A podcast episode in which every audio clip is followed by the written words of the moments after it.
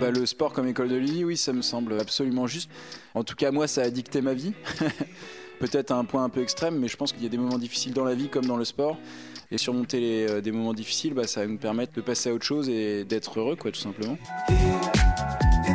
Des femmes, des hommes, du sport et une série de belles histoires. Sportrait, le podcast où le sport est une véritable école de la vie. Je m'appelle euh, Benjamin Dutreux, euh, j'ai 30 ans et je suis skipper du bateau Omia Water Family qui participe au Vendée Globe 2020. Euh, donc voilà, je suis navigateur en, solitaire. Première approche avec, le sport, moi je suis arrivé à l'île-dieu à l'âge de 8 ans. On est sur une île, donc c'est vrai qu'assez tôt on est lâché sur nos vélos. Avec les potes, on se balade un peu partout. on a vraiment un sentiment de liberté, je pense, par rapport aux, jeunes qui ont le même âge que nous sur le continent. À quel moment je deviens un navigateur euh, Je sais pas trop. Je pense qu'après à 9-10 ans, euh, je commence à monter sur des bateaux euh, avec le club des plaisanciers. Donc là, c'est plutôt euh, des navigations très conviviales. Et à un moment, moi, j'ai besoin de plus, j'ai besoin de compétition. Donc là, je me rapproche du, club qui est sur le continent en face, motivé comme jamais. La preuve en est, c'est que je prenais le bateau qui va de l'île-dieu au continent et revenir chaque soir. Donc voilà, j'ai eu la chance aussi d'être bien entouré, d'avoir des parents qui suivent, d'avoir un, entraîneur qui était passionné euh, des jeunes et du sport et qui nous a accompagnés euh, énormément. Et je pense que quand j'ai commencé à goûter à la compétition, à la voile euh, et confronté à des gens qui sont de plus en plus forts, moi c'est ça que je trouvais super intéressant.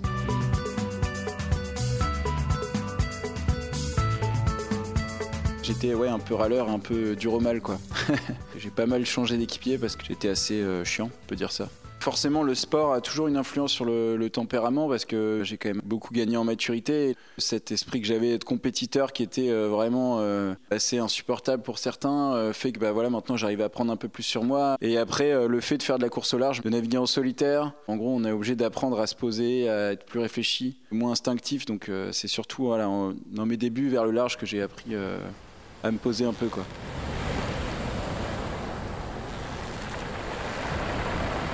Euh, solitaire, euh, je me disais non mais il n'y a pas besoin de dormir, euh, de toute façon je tiendrai à la niaque, etc. Mais voilà, je me, suis retrouvé des fois tellement fatigué à prendre des décisions qui étaient tellement pas lucides que finalement j'ai appris sur moi là-dessus.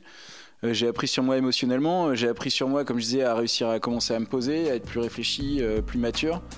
Donc je pense que c'est quand même une vraie école de la vie, quoi.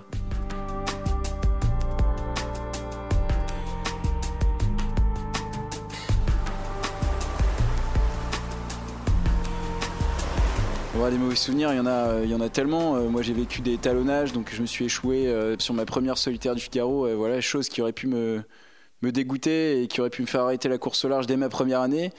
Et au final, j'ai vécu tellement de, bons moments avec une quatrième place sur une étape au général euh, en tant que bisu. En fait, j'ai l'impression qu'à la fin de chaque course au large, on oublie tous les moments les, les plus durs et les moments les, les meilleurs sont tellement immenses en émotion que finalement on retient que ça. Et du coup, euh, c'est pour ça que je suis toujours euh, retourné sur l'eau, retourné régater quoi.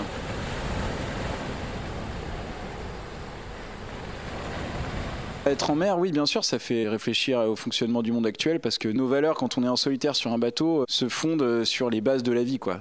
Donc euh, dormir, manger, euh, réussir à se gérer soi-même, euh, et non pas sur tout le monde de consommation actuel. Donc c'est sûr que ça fait un bien fou, je trouve, des fois de se retrouver tout seul en mer sur le bateau, de pas être derrière son smartphone et regarder la mer, regarder les, les animaux.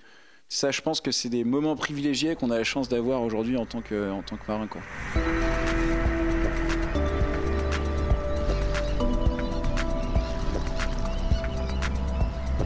Peut-être que ça m'a fait réaliser des aberrations, oui, dans la manière dont on fonctionne euh, dans le monde aujourd'hui. Ce que je me rends compte surtout, c'est qu'on vit dans un monde euh, hyper confortable, quoi. Que dès qu'on a envie d'un truc, euh, ben on peut l'avoir. Voilà, quand on a besoin d'un confort en plus, et ben quelqu'un va, imaginer une solution pour qu'on ait un confort en plus. Et, ça, peut-être au détriment de l'environnement d'ailleurs.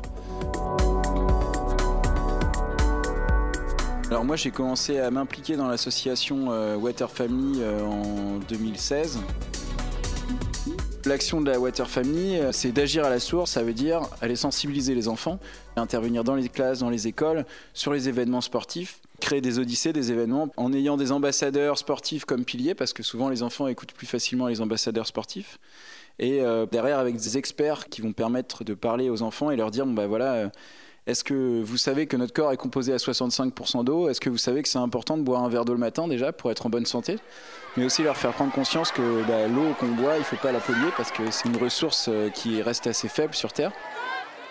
Nous, c'est là où on a un grand rapprochement intéressant avec le bateau, c'est que nous, à bord d'un bateau, on consomme que 4 litres d'eau par 24 heures par jour pour euh, manger, euh, boire, euh, se doucher, se laver, alors que dans une maison, on est plutôt aux alentours des 150 litres d'eau.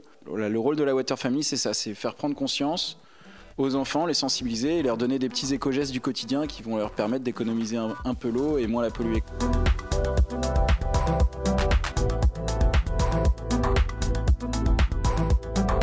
Des globes, ça approche, c'est marqué sur le petit écriteau juste en face de mon bateau, ça nous met pas du tout la pression. Ça approche très vite. Le Vendée Globe, bah, c'est une course euh, autour du monde, sans escale, sans assistance, en solitaire, qui part des Sables d'Olonne, qui fait le tour de l'Antarctique en passant bah, par le Cap de Bonne-Espérance, le Cap Lewin et le, Cap Horn. Et retour au sable, euh, le record de mon bateau était de 80 jours pour faire ce tour du monde. Euh, ça fait partie d'un de mes objectifs d'essayer de le battre. Comme la Formule 1, on a tous des bateaux euh, qui dépendent un peu de nos budgets, avec mes partenaires qui sont principalement euh, des PME industrielles, avec le projet commun avec la Water Family et le projet sportif du Vendée Globe. On est vraiment le petit poussé de ce, de Vendée Globe et on l'a jamais fait, on est des bisus. Je dis on parce que oui, je le perçois vraiment comme un sport collectif parce que bah là, au moment où on se parle, euh, bah, l'équipe travaille sur le bateau. Et je pense que pour eux, ce sera tout autant que pour moi une satisfaction de finir ce tour du monde. Et je dis on parce que j'inclus aussi mon bateau dans cette petite histoire. Euh. voilà, je pense que c'est toujours intéressant de créer des liens avec son bateau.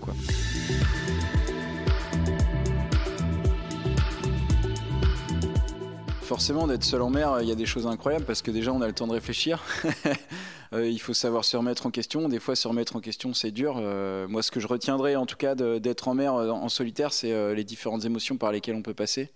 Surtout quand je suis arrivé un peu chien fou, justement, me retrouver tout seul sur mon bateau, à être énervé par la moindre perte de place ou la moindre perte de minutes, et sortir de mes gonds pour ça, et me rendre compte qu'en fait je suis tout seul sur mon bateau et qu'il va falloir que je gère ça tout seul, et même si je suis super énervé, il va falloir que je me calme et que je reprenne mes esprits pour retourner dans la compétition. Euh, je crois que j'ai beaucoup apprécié ça. Je trouve qu'en termes de dépassement de soi, c'est juste euh, énorme. quoi.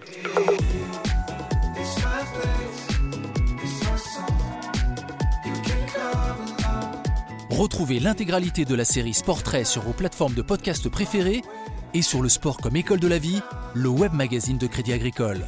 Si cet épisode vous a plu, n'hésitez pas à lui attribuer 5 étoiles, à le partager et à vous abonner à la série de podcasts.